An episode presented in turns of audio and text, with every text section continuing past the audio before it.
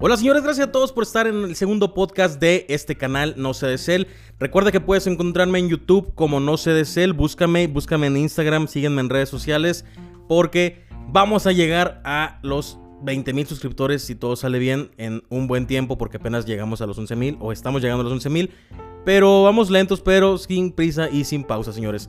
Hoy vamos a platicar de varios temas, tengo varios temas para todos ustedes aquí en el podcast para hacer esto un poco entretenido. Primero que nada, vamos a abordar rápidamente esta noticia de la youtuber de Justop. Justop es una youtuber y una influencer mexicana bastante, bastante conocida, bastante popular, tiene millones de seguidores y tiene una base muy sólida y un alcance grandísimo.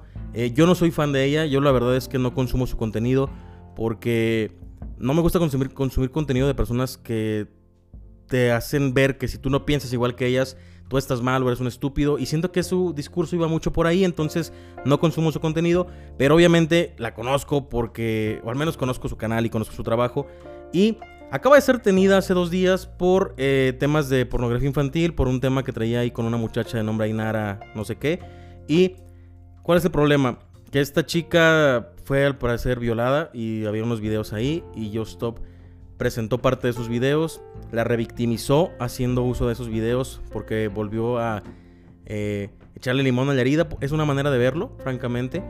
Y se sintió ofendida nuevamente y atacada y por eso la denunció penalmente. Está detenida, acusada de reproducción, almacenamiento de pornografía infantil.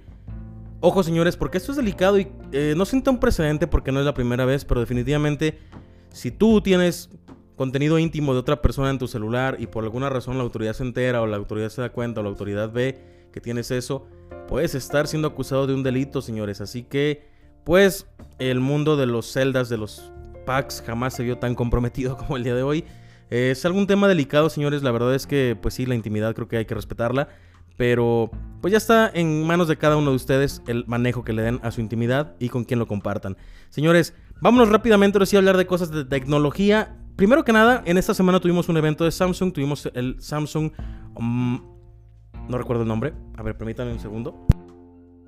En el Mobile World Congress, señores, del 2021, ahí fue donde Samsung hizo un evento de presentación online y presentó o dio algún adelanto de los Watch que se van a venir en las nuevas generaciones. También hablaron sobre los ecosistemas, cómo el ecosistema de Samsung cada vez es más amigable, es más noble y sobre todo está mejor integrado para dar una mejor experiencia al usuario. En temas como la seguridad, en temas como... Bueno, hicieron mucho hincapié en seguridad, pero también hicieron mucho hincapié en la productividad, hicieron mucho hincapié en que ahora ya los aparatos se conectan de manera más fácil. Y por ejemplo presentaron un video donde está una persona con sus AirBots y los tiene conectados a dos aparatos, una tablet y un celular. Y si te entra una llamada, se conectan en automático al celular. Y si terminas la llamada, se vuelven a conectar a la tablet para tu video.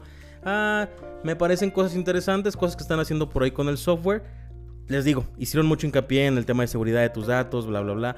Y también a la productividad con el tema del S Pen. Dicen que los siguientes flagship que saquen serán compatibles con el S Pen. No sé si lo van a traer. Tampoco sé si la línea Note peligra. Hay rumores de que pues sí probablemente iban a dejar ya la línea Note a un lado y se iban a enfocar solamente en los S, en la línea S, Galaxy S y en la línea Fold, señores.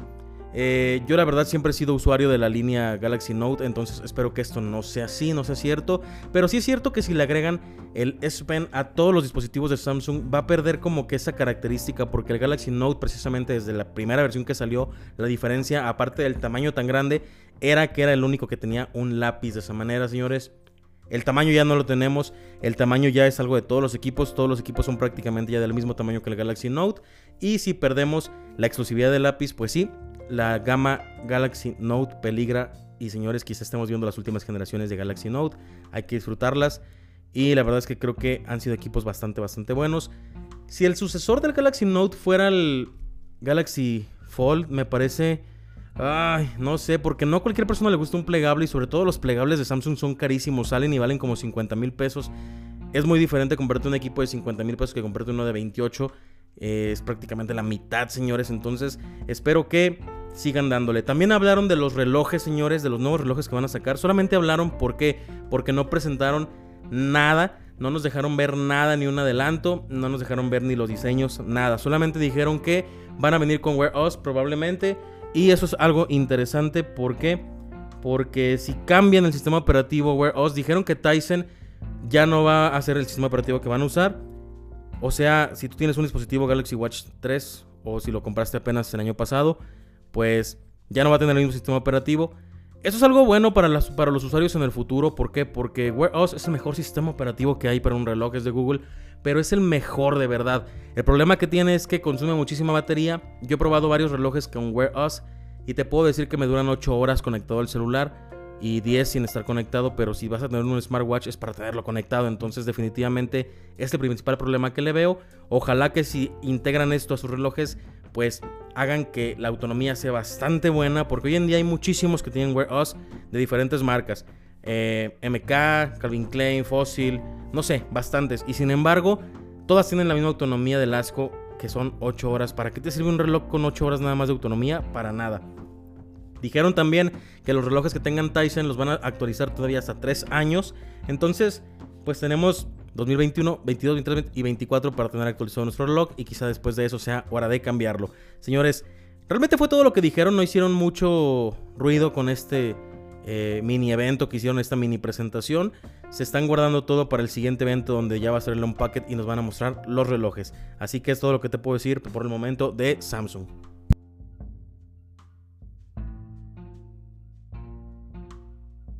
Y señores, ahora vamos a hablar de un tema bastante, bastante interesante. La gama media. La gama media. Y este, este, este tema nace porque vi un video de Charlie P, si no me equivoco, donde hace un video para recomendarte, o más bien dice, los 6 gama media que recomiendo. Yo creo que si a un usuario tú le recomiendas 6 equipos, pues lo dejas con la misma duda de cuál me voy a comprar, ¿no? Entonces yo aquí te voy a dar simplemente los que para mí son actualmente los mejores 3 gama media que puedes comprar. Ojo, con gama media me refiero a calidad, precio, señores.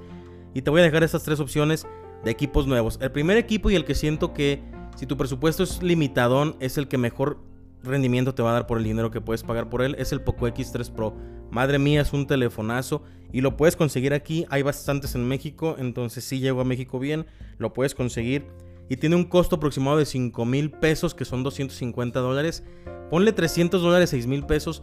Por 6 mil pesos un procesador Snapdragon 865 de gama alta me parece impresionante, me parece que es bastante, bastante potencia y trae algunos extras como una pantalla con más tasa de refresco, una muy buena batería. Si bien es cierto, y lo dije en mi video, el diseño me parece grotesco y me parece tosco, pues no estás pagando por algo bonito, estás pagando por algo potente. Entonces definitivamente ese me parece el calidad-precio por excelencia porque te da un excelente rendimiento. Unas cámaras decentes ah, no son su fuerte, pero vas a tomar buenas fotos, fotos básicas lógicamente. En la gama creo que es lo que todos buscamos. Pero el rendimiento que te da de verdad es como estar comprándote un, un gama alta del año pasado, pero sin todos esos lujitos que a lo mejor tú no vas a necesitar. Entonces, señores, el Poco X3 Pro es el rey calidad-precio para mí. Después de eso, otro equipo que te voy a recomendar si tu presupuesto ya es un poquito más alto, que se, llegue a los 8 o 9 mil pesos, el Poco F3 Pro. Poco, el Poco F2 Pro fue bastante bueno. Este es el Poco F3, no es el Poco F3 Pro, es el Poco F3. Pero ya viene bastante bien. Tenemos un procesador Snapdragon 870, tenemos una muy muy buena pantalla con 120 Hz en la tasa de refresco, tenemos una buena batería, un diseño bastante bastante bonito. La verdad es que el diseño del Poco F3 es uno de los que para mí más más eh, le han llegado a las sensaciones de gama alta o gama alta premium. Y aquí hay un dilema de si el Poco F3 eso no es gama alta o si es gama media alta. Ah, yo creo que es un excelente equipo con un rendimiento de gama alta, pero sin tener todas las prestaciones que como te digo, para muchos son un lujo o muchos ni siquiera las necesitan. Entonces, tienes buena potencia, tienes unas cámaras que trabajan bastante bien en fotografía básica nuevamente, pero con un rendimiento increíble, señores. Y es como estar comprando un, celular gamer, pero de bajo costo, porque el rendimiento que te da es de verdad muy bueno y la pantalla también es buenísima. Y por eso es el segundo equipo que te recomiendo en la gama media. Y el tercer equipo que te voy a recomendar en la gama media, claro que depende mucho el costo de por qué o cómo te lo compres, es el Xiaomi Redmi Note 10 Pro. Ay, me costó mucho recomendarte este equipo pero, ¿sabes qué? Me parece que es el equipo que si tú quieres fotografía debes de comprar. Este es un equipo que no te va a dar las mejores prestaciones en cuanto a rendimiento porque tiene un procesador de gama media. Procesador, pero la verdad es que es bastante, bastante bueno lo que logras con él. El rendimiento es bastante bueno en el día a día. Pero tiene, este, esta cámara tiene 108 megapíxeles. Tiene cuatro lentes macro. Eh, tiene un sensor de profundidad. Tiene un teleobjetivo. Tiene también el, gran angular y el lente normal. Tiene muy, muy. Es muy versátil el lente que tiene. Entonces, si tú quieres una fotografía de calidad en la gama media, me parece que esa es una excelente opción. Eh, si te das cuenta, también tiene una excelente batería, 5000 mAh, una muy buena autonomía, señores, carga rápida 33 watts. Estos son para mí los tres gama media que creo valen la pena ahorita. Sobre todo eh, por precio. El Redmi Note 10 Pro anda alrededor de los 7 mil pesos también, 350 dólares. Entonces, pues tienes uno de 6 mil, uno de 7 mil y uno de 8 mil, 8 mil 500. Entonces ahí tienes para esos tres presupuestos el que tú prefieras comprar. Son los tres que te recomiendo, la verdad. No quiero recomendarte más. ¿Por qué? Porque sería nada más confundirte más, darte 5 o 6 opciones. Vas a decir, Uf, pues estoy en las mismas, ¿cuál me voy a comprar, no? Te doy esas tres opciones y si te fijas, pues todos son prácticamente de la misma marca, de la misma filial que Xiaomi. Son filiales o marcas hermanas de Xiaomi porque Xiaomi ha inundado la gama media eh, con dispositivos que la verdad a veces ni siquiera entiendo por qué salen. Por ejemplo, el Mi 11 Lite es prácticamente un Redmi Note 10 normal. Eh, de repente nada más le quitan aquí, le mueven acá y le hacen una, una carcasa diferente y te lo presentan como un equipo distinto.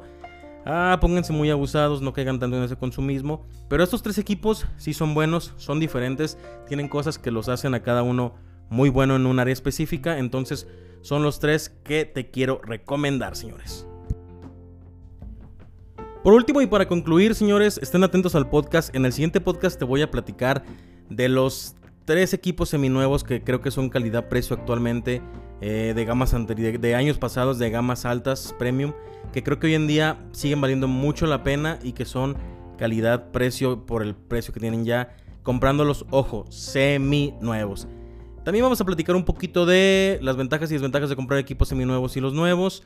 Y también te voy, te voy a hablar de los mitos y verdades de los equipos libres o liberados por RSIM y por código. Esto en caso de los iPhone, yo creo que es hecho bastante popular en el Facebook, en Marketplace, que veas bastante gente vendiendo ya celulares y que te dicen, este es libre por código y está mucho más barato, o este es libre por RSIM y te lo dan súper barato, como 4 o 5 mil pesos más barato que si fuera libre de fábrica.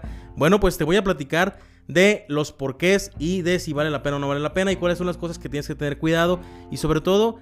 Eh, quizá cuáles van a ser las cosas que debes de considerar antes de comprar un equipo de estas características. Así que señores, ese es el tema para el siguiente podcast. Nos vemos. Muchas gracias a todos por haber puesto atención. Y si reproduciste esto, ve y sígueme en el canal. Señores, yo soy No sé de Hasta luego.